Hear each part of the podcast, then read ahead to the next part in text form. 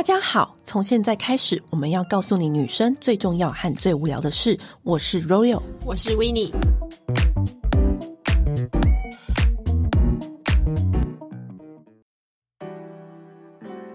本周的组合就是太厉害，太厉害！我们把全台湾最厉害的年货都找来。对，在过年之前就是要补一档，让你们大家可以补货。在迪化街就是有果干之王，就是年货之王之称的彭玉。那个日本人啊，挑剔到不行，来台湾选了超多间，唯一独独就只选到他，就是彭玉的果干。嗯、那另外一团呢，就是果然滋味，我们之前就有开过的。那我们分别选出这两家最好吃、最好吃的各种不同的果干跟零食分享给大家，其中注意注意，彭玉一定要选它的蒜头。你刚刚不是想蒜蒜？它的蒜头真的是一整颗，然后香脆酥软的那一种口感，是很你很难形容、很难遇到的。配牛排，或者是你直接当下酒菜都非常棒。彭玉的苹果干。真的也是超威的，我第一次吃到苹果干里面是还带有苹果的那种口感的，它是活的苹果，它是活的苹果，它是活活起来的苹果还在。对，你知道你有些苹果干是一片这样干干扁扁的，对，那我们不要吃。那这次的话还有蔓越莓，蔓越莓也别忘记就是补充起来，就是女生就是分泌物多的时候，其实多吃蔓越莓的话是会有很好的帮助。果然自味的蔓越莓呢，它就是一整颗完整的、大大的、饱满的。你知道有一些。品牌的蔓越莓是有点干扁的，对。好，另外还有一个隐藏好物呢，就是夏威夷果仁，那个是老板从抽屉里面拿出来的说，说来你们一定要吃这个，那是他自己暗扛的。夏威夷果仁完全不粘牙，非常的香浓郁醇，哇，真的是太好吃，你会后悔自己。怎么只下标两包，起码要十包吧？尤其过年十天这么长，大家要赶紧的下标起来。还有你最推的太妃糖，嗯，我第一次吃到这么不甜不腻的太妃糖，哎，真的，我觉得再不爱吃糖的人。马上就会被它吸引，因为一开始我想说，好像其实我还好，我没有很想要吃太妃糖。就我一吃，太好吃了吧！那个太妃糖果仁，天哪！你们一定要真的下标起来。另外一个果然滋味，之前我们就有开过的，它每一个都是小小的包装，然后是很精致，你要送礼都可以，然后自己吃也非常 OK。它的草莓干就是调的非常刚刚好，完美比例。然后你加优格或单吃或加香槟，哇，所有。一切都 perfect，所以呢，你们这次下标，我们特地赶在年前开团，大家就是听到之后赶快点选节目资讯栏下标，记得哦，你的下标数量一次就要先下好你过年要吃的量，一定要，因为你还要把那个送亲戚的预估进去，对，还有那个别人吃到一口会继续来吃的那个分量，对，所以呢，记得把握把握，然后就因为年节的那个快递很忙，所以大家一次就要先想好自己的量，然后赶快下单。好，那现在节目开始。之前我们都跟大家讲分享很多好物来烧大家，今今天我们要跟大家分享，就是我们二零二二年踩过的大坑，或者是买过的烂货，看似的好货，就是要在想说要录什么主题的时候呢，我就觉得说这个主题我们踩过的雷势必要跟大家分享，嗯，尤其是我们踩过的雷，有些是蛮好笑的。首先，我们就由小讲到大好了。到底二零二二年我们到底踩过什么大雷跟大坑？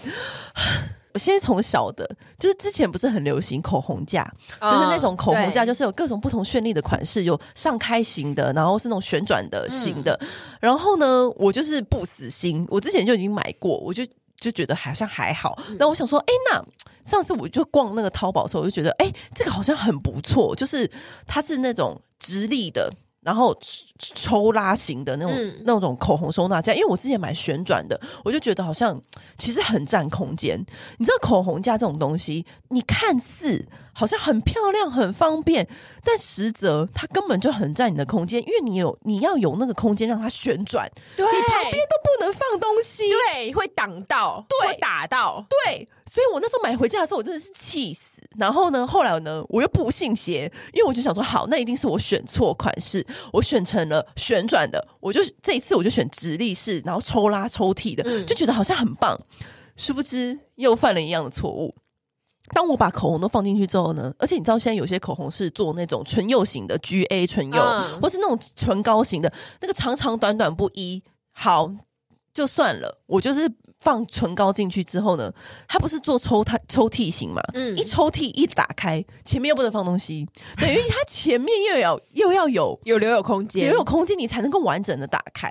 所以我觉得口红架这个东西真的，我以后不会再买它了，不会再买了吗？那我告诉你，就是到底要怎么收纳口红？我后来就决定用另外一个方法收纳我的口红。你你怎么收纳口红的？之前品牌都会送我们那种礼盒，嗯、我把那个礼盒直接就是里面的东西拆掉，然后就直接把口红放在里面。就是没有特别说没有特别，因为我还要把什么展示什么免了吧。然后然后反正呢，而且我发现哦，只要你收进去口红架的口红，你都不会再使用它。没错，因为它就最常用就是丢在桌上那几支。没错。然后后来呢，因为他还是买了，所以我还是放了嘛。嗯。然后就发现我真的这一年再也没有使用过那个放进去的口红。然后后来我就是决定，我去 IKEA 家居，IKEA 家居里面呢有一个厨房专用区，然后厨房专用区不是有那种，它是有一个盘子，然后有那个分类格吗？分类格是放让你放叉子跟放刀叉，放刀叉的分类盘。嗯、我就是买那个来收纳我口红，因为我的口红很多，嗯、然后呢长长短短。很多嘛，所以我就把那个分类盘放到我的大抽屉里面，嗯，所以我就可以直接把该放叉子的地方放我的唇膏，我就觉得很方便，因为它刀子就会比较长，我就放唇釉，然后叉子就比较短，我就放那个唇膏。对，其实就是把它平铺起来就最简单了。我觉得平铺起来就是你就是一目了然，它的颜色跟它的。色号，然后跟你想要今天想要搭什么纯色的唇膏，你就直接一拿起来就可以用。对，而且我觉得这种收纳的东西，其实是不是很容易就是踩雷啊？因为我也买了一个，就是那个衣物收纳。柜一个抽屉，就是我那时候看到，我就觉得，我觉得你是不是跟我买一样的东西？因为我今天也跟，那你知道我买那个是什么吗？我知道你买的是什么。我买一个那个抽屉呢，它是就是可以，就是比如说你衣柜不是有上下两层吗？对，它可以夹在你上下两层那个层板下层的最上面。你就会有一个空间，就是衣架啊什么的那些地方哦，它是可以有一个挂钩，另外挂在你的层板上面。对，然后你就可以收一些比较细碎的东西，比如说呃内衣啊、丝巾，然后皮带什么之类的。女生就有很多零零琅琅，就是一些你不知道该放哪的东西。对，然后细细碎碎的，然后它里面也有分，就是很多就是不同四格、六格啊什么。然后我就觉得哇靠，这太聪明了吧！就是衣架的那个位置啊。就是有个空位啊，就是刚好塞那边嘟嘟啊后，结果呢，我们拿来的时候仿傻眼，因为它就是一个很薄的塑胶，它就是要你卡在那个层板上面。嗯、但是你里面如果又装了什么东西的话，它就太重，它就会整个掉下来。所以，所以它它一点重量都不能承受。对，所以他也知道，所以他送了两片双面胶。哇，双面胶是可以扛得住那个重量的吗？扛不住。所以你只能买完之后呢，又又可以把原封不动丢掉，对，垃圾。然后你知道，哦、我跟你讲，衣物说到衣物收纳，我个人也踩雷。就是我有一次，我就被那个 IG 的广告给打到。哎、欸，我身为一个好歹也算是曾经是记者，然后品牌行销的人员，什么？居然自己也会被这种 IG 广告打到，那个 IG 广告就是你知道，我们那个影片拍的好像很方便哦，就是他就是用一个软质的衣物分隔收纳袋，衣服分成一一格一格一格的，你们上网搜寻。衣物收纳分隔袋，就是那个篮子，它就有点像是一个篮子，然后就是它看起来是软软的，然后你打开来之后就可以把衣物放在里面。然后我就想说啊，天哪，也也太好，嗯、好像很方便，这样子我的衣服就可以整整齐齐的放在我的那个柜子里面了，或是抽屉里面。嗯、然后它那个影片拍的好像很方便，就是抽屉一打开来，每个衣服都放的整整齐齐的。我想说哇，我要买，我要买，我就买一次，我就买了四五个。我还一次不先买一个来试试看，我先一次要买四五个，而且我还传给我朋友说：“哎、欸，我觉得这好像很方便哎。”朋友马上说：“这很难用，好不好？” 我还不信邪，朋友就告诉你了，不是，因为我就想说这个东西可以难用到哪去？它就是一个简单的，对，对，它就是一个简单。因为我说好，结果你知道呢，还真能够难用到哪去呢？它一进来的时候啊。我跟你说，因为它那个东西实在是太软了，所以我的衣服呢，就是很难把它塞进去之后，它很难支撑，你知道，它很难立起来，它就整个软趴趴在软趴趴。对，那如果你要放比较硬、比较厚一点的衣服，它又放不进去，所以你要细心挑选你的衣服呢，它不能每个款式都放，你要找很适合的衣服放进去。问题是我们女生的款式这么多，千变万化，你怎么可能就是直接就是放在里面？而且哦，还有一个标榜就是我有买一个尺寸比较大的，嗯、说可以放裤子、裙子。嗯、你知道我们裤子、裙子很多嘛？可以这样好好的收纳在一起。一样的问题，你裤子只要放一件，它因为然后你前面那一格就被撑大，嗯，那你后面那个格子是比较小，对就没有办法一直依序。然后你只要稍微往里面一放一挤，它那个啊就有点破料，就有点撕烂。然后我就想说，Oh shit，就完全没办法使用，心好累。心累，然后你已经把衣服都拿出来了，嗯、然后还在重新折回去，嗯、然后还没用不到那个收纳篮，心累。我跟你讲，大家要细心，就是如果你要选购此类的商品，你要 细心的再三思考。欸、我想到还有一，我还买过两个很烂的东西。因为家里有养猫的人就知道，那猫毛就是到处都是。然后你就是出门的时候，你就会拿那个滚筒，就想要滚一滚，把身上滚干净之类的。然后我就，可是因为沙发上面就是很容易沉积猫毛，嗯、然后我就想说，你也是被 IG 广告洗到吗？没有，我是被淘宝上面的，它就是。就是用一个很可爱的，就是猫咪的头，然后就是做成那个橡，就是橡皮，它就看起来像一个橡皮擦这样子。然后我就看到他问了，哇，他像简单的在沙发上面撸几下，哇，那个猫毛全部都被粘起来了。然后就是又很环保，那个橡皮擦就是又不是会像那个滚筒的纸一样要一直撕，一直这样用掉。对呀，我就觉得橡皮擦擦一擦，然后就可以把那个猫毛擦起来，超棒的呗。然后结果很棒哎。结果我就是买回来之后，哇靠！我擦都流汗了，那个猫毛根本就没有粘起来多少，真的假的？对。然后还有那种什么绒布刷，就是它也是长得像滚筒一样，只是它不是粘性，它是上面有绒布。然后他就说什么绒布上面的什么静电，然后吸附那个猫毛，然后你可以把它就是滚完之后，然后就是放进去，然后再拉出来，那个猫毛就会掉下来。然后呢？完全没有用，你知道还有一个东西，我也踩踩过一个雷，就是饰品的收纳格，我踩过两次。嗯，就是你知道有没有很多饰品，然后我就想说，我到底要怎么去收它？然后呢，我就看有时候无聊，你就逛虾皮或者逛哪里，嗯、就看到那个好像饰品收纳好像很厉害，对不对？那种绒布的、嗯、灰色的，然后有各种不同尺寸大小，自以为打开就是在那个 Tiffany 的那个陈列柜一样。没错，然后我就想说，好，都都每个尺寸都下载，然后什么都都下标，都下标。然后寄来我家的时候，我才发现。我真不懂哎、欸，他还要我自己组装啊？这么小的这个东西怎么会要自己组装？对对，那么小的饰品收纳格怎么会自己组装呢？他可能好意，我觉得他的好意是你可以自己调整你饰品、啊、你需要的格子大小。可是问题是，我也就已经按照你要的那个尺寸去下载下标啦。那为什么？为什么我还？所以我那个寄来，我已经这么忙了，我还要在那边自己组装那个格子？那你组了没？就是勉为其难煮一下，但是煮到后来你就觉得它就不够坚固，因为你当你要自己 DIY，就是分隔那个格子，那个绒布格，就代表它其实是很容易这样歪。哦，对对。然后我就想，就很气，就想说，到底好好好的饰品收纳格，到底什么牌子有出？拜托你们留言告诉我，我真的很想知道。我们是不是需要定做啊？可我不知道哎、欸，可是我真的希望大家可以就是。提供我们这个有方面有效资讯好吗？好，小东西讲完了，要来讲大东西了吗？还有另外一个，就是之前我有跟大家讲过，就是那个讯，大家可以去听那一集。我也是在讯里面有踩过很多雷，然后还有讯、oh, 对讯，然后还有那个智能垃圾桶。智能垃圾桶，我可能在讯那集有跟大家讲过，什么是智能垃圾桶呢？因为是被那个影片烧到，就那个智能垃圾桶那个影片，它就是呈现说啊，我们都不用去盖。盖那个手不用去碰那个垃圾桶的盖子，我们就可以直接就是对丢垃圾。我跟你说，这种东西真的不需要智能，因为你知道买那个智能垃圾桶来，你手要去碰的时候呢，你手要去，它就嗯嗯啊啊嗯啊，就不知道要不要打开，要打开，就是你的你的 tempo 跟那个智能垃圾桶 tempo 不合，就是丢个垃圾本来讲一秒事情，现在变成五秒。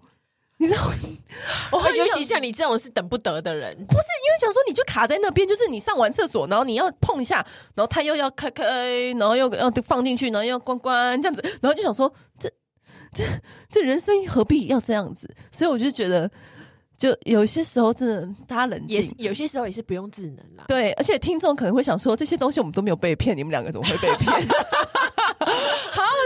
好，那我今天讲到一个人生又踩过什么坑呢？二零二二年，你先说，你是不想跟大家说？我从实招来，你到底踩了什么坑？其实我觉得这不能算坑，就是应该说自己蠢。好，就是、跟大家分享，你到底做了什么蠢事？我不是就是很会用里程换票嘛？对，你还为了这个奖励教大家。对对对，然后所以，可是我之前因为呃，二零二零年的时候，就是许多旅游都被取消了，然后其实那些里程它是有退还回来的。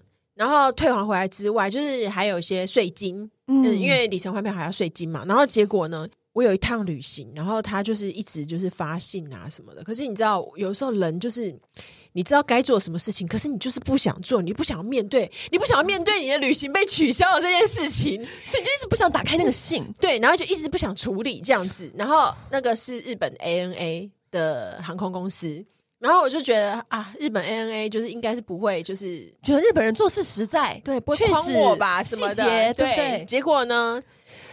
我就把它拖到，就是这件事情完全不能处理了。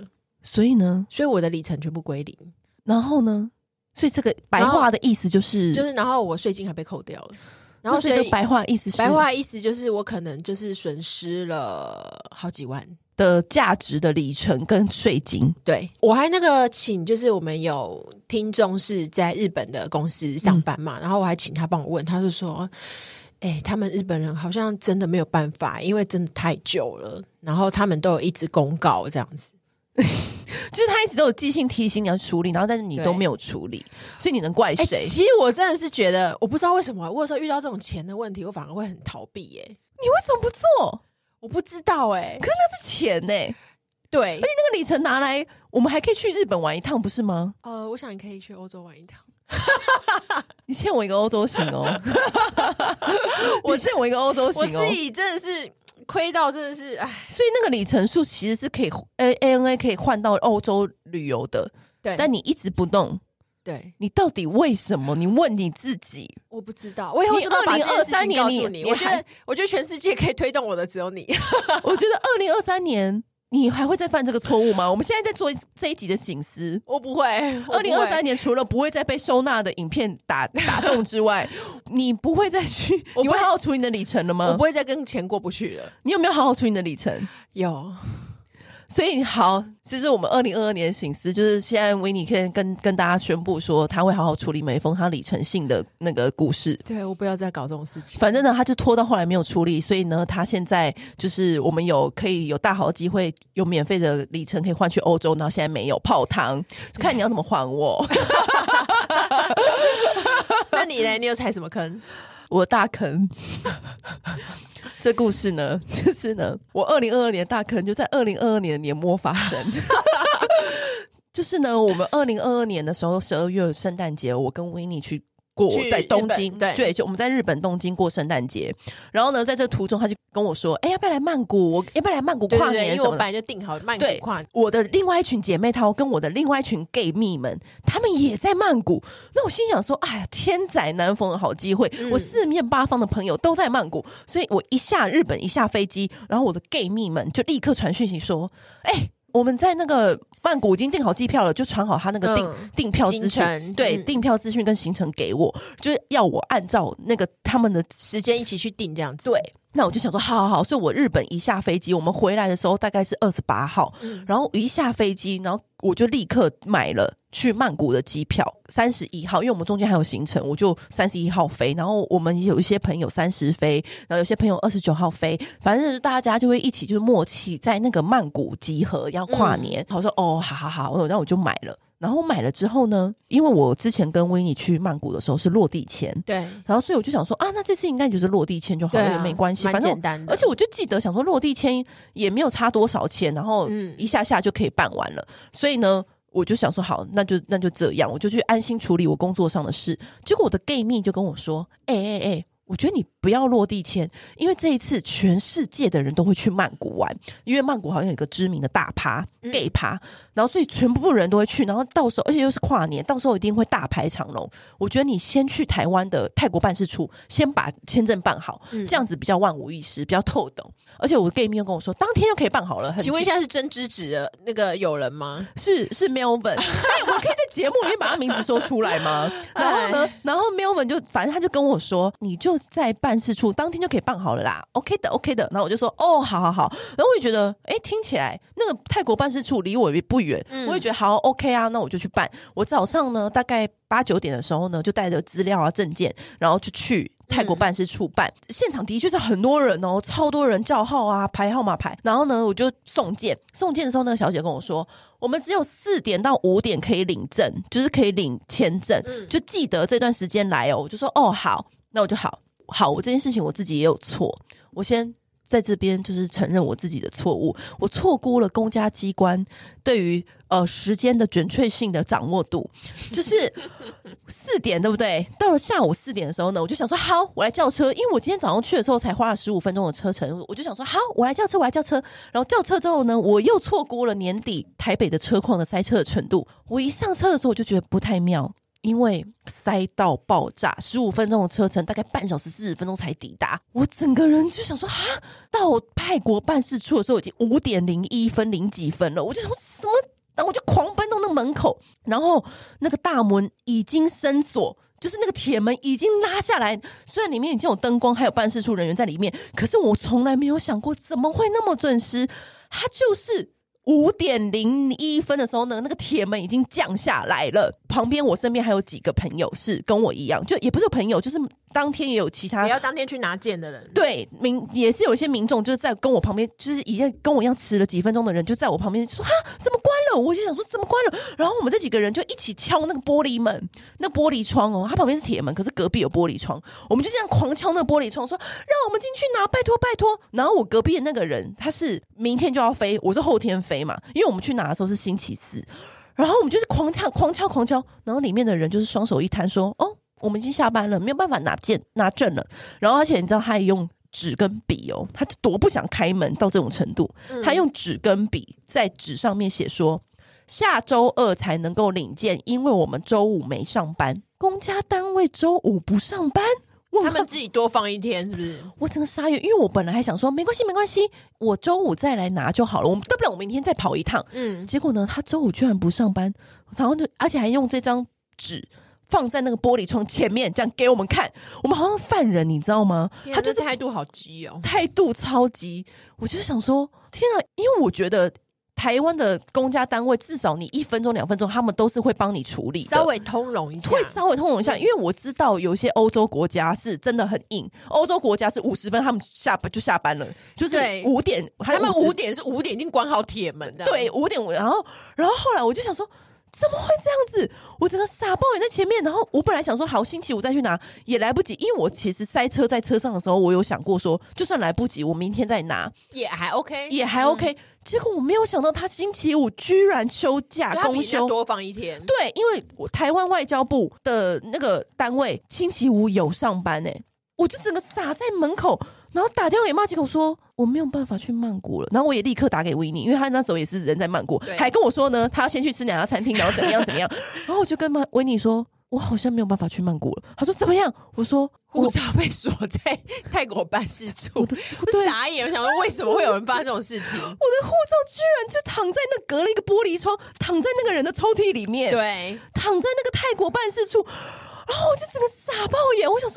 什么意思？我出国那么多次，我从没有遇过这个状况，怎么会就因为这一两分钟？哦，年底塞车潮真的很可怕，真的，年底的塞车潮真的好可怕。嗯、你四点，你起码三点就要叫车。然后好，我真的完全，我完全就是错过这一切之后呢，维尼就跟我说有个办法，大不了我们就是泰国办事处的那个护照挂失，隔天早上再去办一本新的，我们再去办一本新的。嗯然后呢，隔天早上八点半，我就到了外交部啊、哦！我不得不说，八点半的外交部很热闹吗？堪比演唱会，超级多人，人潮多到爆炸，满出来。我想说，怎么会三十号的 外交部这么多人到这个境界，好在是我觉得台湾外交部的那个。窗口比起昨天那个 nice 太多了，真的 nice 非常多。他我就赶快到一个询问处，然后问跟他讲说我的状况，我的护照被锁在泰国办事处，嗯、然后叫我怎么我要该怎么办。然后那个人就很好心说：“你现在去去十七号窗口，嗯、那个窗口会帮你处理。”我说：“好好好。”我又拨开人群，层层的人群这样拨开，然后又到抵达那个十七号窗口，说：“不好意思，不好意思。”那个我就跟他讲，再讲一次，再讲一次。然后他就说。真的不行，因为现在是年底，再快也要隔天才能拿。可是隔天就是跨年当天，对，你也你也拿不了。照道理说是平常热话是可以，对。可是因为我们现在的我的跨年，我是我的隔天是跨年当天，嗯、所以还是得下礼拜才拿到。我本来跟 Royal 讲说，哎、欸，你要不要把机？因为他本来机票是早上，我说你要不要把机票改成下午，然后早上去拿护照，然后下午来飞机。他说。我真的有这么想去泰国吗？你知道我当下就是他跟我讲完解释完这一切的时候，又经过昨天那一切，我当下站在外交部的，然后人满为患的现场的时候呢，我真的就想到说，我人生真的这么想要去曼谷吗？我现在真的好累，我心好累，我经过这一切之后，我真的心好累，我就是觉得。早上九点十点，在这个外交部，我心好累，我不想要再这样抗争下去了。我算了，我不去泰国，我不去泰国，我不去曼谷了。你现在有等？可是你现在拿回来护照了吗？我跟你讲，好，我就是决定我不去，我就当下我就决定我放弃斗争了，放弃，我放弃 fighting 了，嗯、我就是在留在台湾。我觉得这就是上天有感应吧，就是想要我留在台湾跨年，这就是一个 sign。好，我就是当下我就决定我去洗头了，我就做我的美容，还预约什么，开始开始预、嗯、各种预约，就是把我那个假期填满这样。然后呢，到星期二，就是势必啊，就得取回我的那个对那个证证护照跟证件嘛，落地签。泰国办事处，我这次学聪明了。虽然不是年底，但是呢，还是过年前呢、啊。我三点就叫车 抵达那个泰国办事处。我跟你讲哦，那个排队领证的队伍排了两个 block，排了两个街口，真的好夸张，排超长。我就想说，天啊，也太……我真的是小瞧了这个，我我道歉。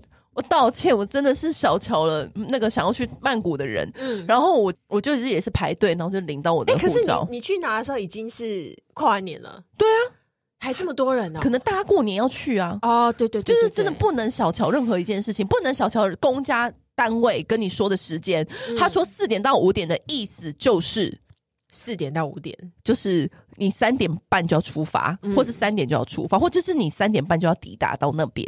就是才是万无一失的，嗯，我都被我朋友笑。就是早期，因为我是台北人嘛，我很少就是去南部返乡，所以我那时候去中南部玩的时候，我记得我第一次搭高铁的时候，高铁不是会写五点零七分开吗？对，然后我都以为，你知道五点零七分到跟五点零七分开是两件事，然后我一直以为那个高铁时刻表上面写的五点零七分。是五点零七分到的意思，就是到了，然后你可以再上车这样。对对，我以为是这样，会有两三分钟的缓冲，就不是五点零七分，就是五点零七分开。No, no. 对，他有一次，他有一次跟我约，然后就是打电话给我，然后说，我真的没有想过五点零七分是五点零七分就开走的意思。我说不然呢？你为什么要高铁等你啊？不是啊，可是高铁有这么准时？我说有诶、欸，不是、啊，因为我一直以为是五点零七分到，你不要管他到还是离开，你在那之前就该到了，好吗？我我很想说，咖啡就上车买了。我很想说，你以为像飞机一样是是？我以为嘛，我以为是飞机啊，还有有还有登机时间，对啊，登机时间什么的啊，我不知道。其实刚刚我想到另外一个坑，我们有一起踩过，也是踩过的啊。什么？你记得那时候我们就是去欧洲，然后就是我们要在泰国出来玩个三天两夜，然后结果呃也是因为就办落地签，呃那时候我们不是就说好那办落地签，然后我身上还还刚刚好有剩一些泰铢，泰铢对，对，然后所以那个我那时候都查好，就是落地签是两千元。每一个每一个布洛克都写两千元，然后最新更新的旅游资讯也写两千元。好，我这边可以补充说明，嗯、泰国办事处办只要一千二哦，嗯、但你一定要准时。然后呢，我跟 Royal 就是两个人就是这样子赶到那个窗口的时候，对方呢就拿出了一个计算机，就按了两千二。然后我那时候就心想说，不疑有他，不疑有他，就付了两千。对，想说哦，涨价了吗？这个资讯怎么都没有更新啊？干嘛的？然后结果我就我就想说哦好，然后我就付，你就把你的那个申请表啊，然后护照啊，然后你的 boarding pass 啊，然后什么的，就是跟两千二夹好一起给他，然后你就去外面后面等，大概五分钟你就可以拿到你的落地签，这样子很快，然后你也会拿到你的收据，哎，收据还是两千，然后这件事我就觉得很奇怪，在你心中想说留下一个问号，对一个。问号真的是一个问号，我想说这到底是什么意思？可是因为我的我的习惯是我绝对不会跟海关人员这种人 argue，因为没没必要。对，而且你不知道他他会怎么样，你不知道他权力到什么程度，然后你不知道他会怎样。他如果当场不给你不给你发签证或干嘛，你只能祈祷他，你，你只要祈祷他，他计算机按的不是三千，真的你就只能吞下来。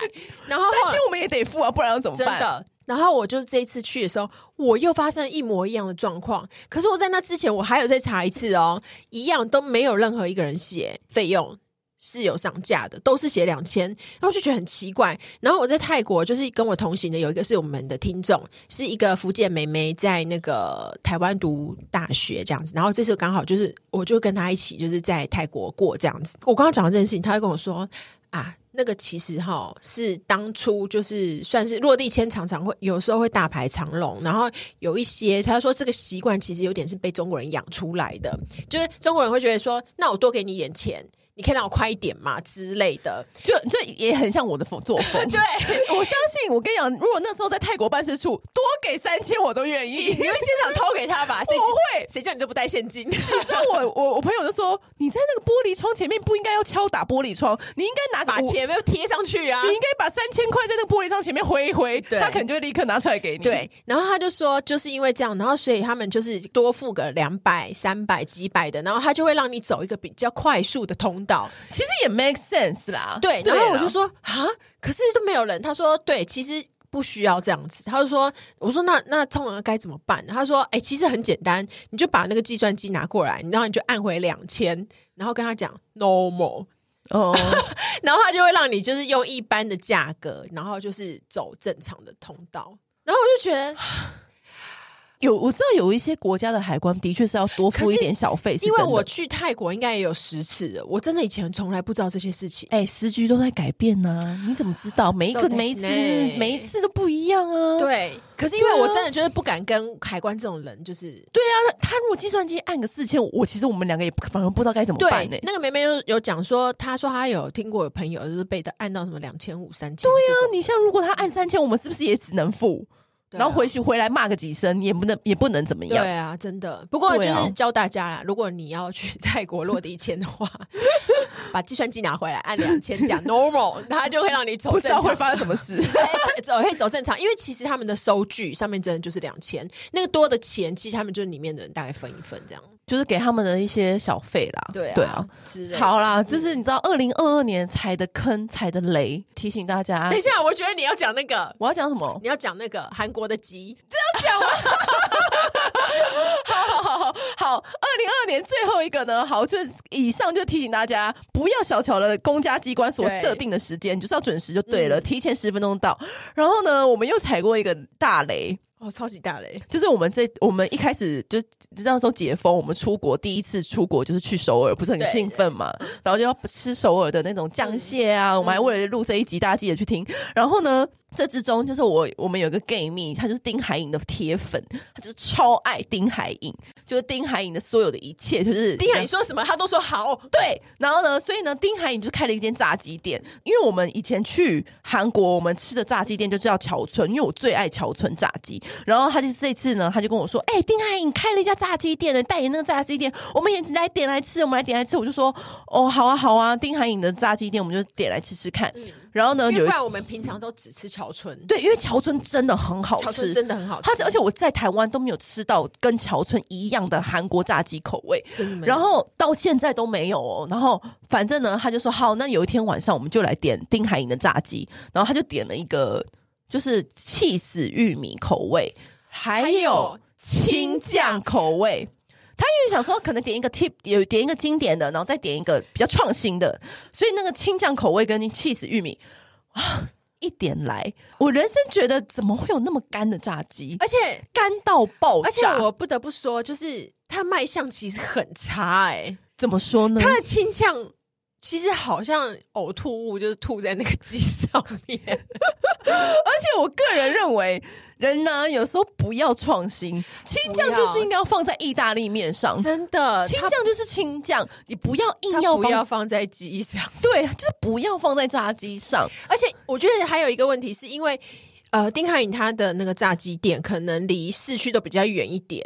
我记得他都比较偏远，所以他虽然愿意外送，可是他送到的时候其实没有那么熟。可是因为桥村你送来的时候还是很好吃，它就算冷掉了还是好吃。我觉得桥村厉害的点真的就是这一个，它就算冷掉了，它也没有油耗味，然后很好，酥脆，但一样好吃。所以我就很信赖说韩国的炸鸡店是可以外送的。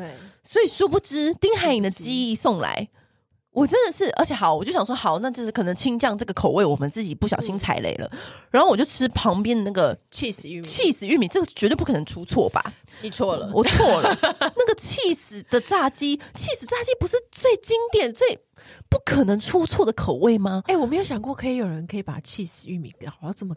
干呢、欸，超干，它是那种会吸干你口水的干呢、欸，真的很干。然后那个鸡肉很柴很干哦，完全没有任何 juicy 的水分。那是不是拿去滴过滴鸡精的鸡呀、啊？一点汁都没有，就是它的精华已经在那个滴鸡精了，它就没有、什么鬼。然后那个 cheese 粉是如此的假。就是它不是用那种干吸的那个气，对，它是用很干很干很干很干很干的气死粉，脚皮搓下来的粉。对，它已经很干的鸡了，然后又撒那个气死粉，我就想说怎么会这样？然后点了，我真的是我难得我一块都吃不完，吃不下去、欸，哎，真的吃。我们现在在这里讲丁海寅的鸡的快话好吗？没关系，因为我们还是最喜欢李敏镐的鸡。对，虽然他现在没代言了啦，但是我就是最对李敏镐的鸡的那个桥村真的很好吃。嗯、虽然我很爱看丁海寅演的戏，我也很想要当漂亮姐姐，但他的炸鸡真的是，我觉得我们我们那时候结论就是丁海寅不懂鸡。我觉得丁海寅还是演戏就好。可是因为听说他的那个广告就是在电视上不断不断轮播，然后看起来很好吃。我也是看了那个广告之后就觉得我。跟朋友说好，我觉得可以点。嗯，殊不知，但我不知道他最近有没有进步哦，或者是就是大家避开这两种口味，搞不好其他口味是 OK 的。对对，搞不好是我们当时就是有一些不知道出了什么错，我们那一单刚好出了什么错。我真的第一次炸鸡吃这么少，我好像两种口味各吃一块，而且我知道，我以你记恨到。自此之后，我们在日本吃炸鸡，我们在巴黎吃炸鸡。他每一次吃炸鸡，都在我耳边说：“巴黎炸的炸鸡都比丁海寅会炸。”然后我就想说，他他每到我很少对一个食物这么怨念，对他很少就是这样子。每到我只要我们跟我跟他去哪一个国家，然后吃到炸鸡，去德国吃到什么鸡，他就会说这比丁海寅好吃的太多。然后我就想说，丁海寅是一个 benchmark。好，嗨，这就是我们二零二二踩到的雷，跟大家分享。嗯、但是呢，我们踩到的雷呢，也不一定会是你的雷，我们的蜜糖也不一定是你的蜜糖，就是这样子，就是单纯的经验分享。希望大家就是给大家一个参考，给大家一个参考。你们也可以给我们一些这个更好的推荐或期待，嗯，就是在关于收纳部分。你还没放弃啊？我还没放弃，我现在很想要当高精尖、很会收纳的人呢.好，今天就到这里喽。好，拜拜。按订阅，留评论，女人想听的事，永远是你最好的空中闺蜜。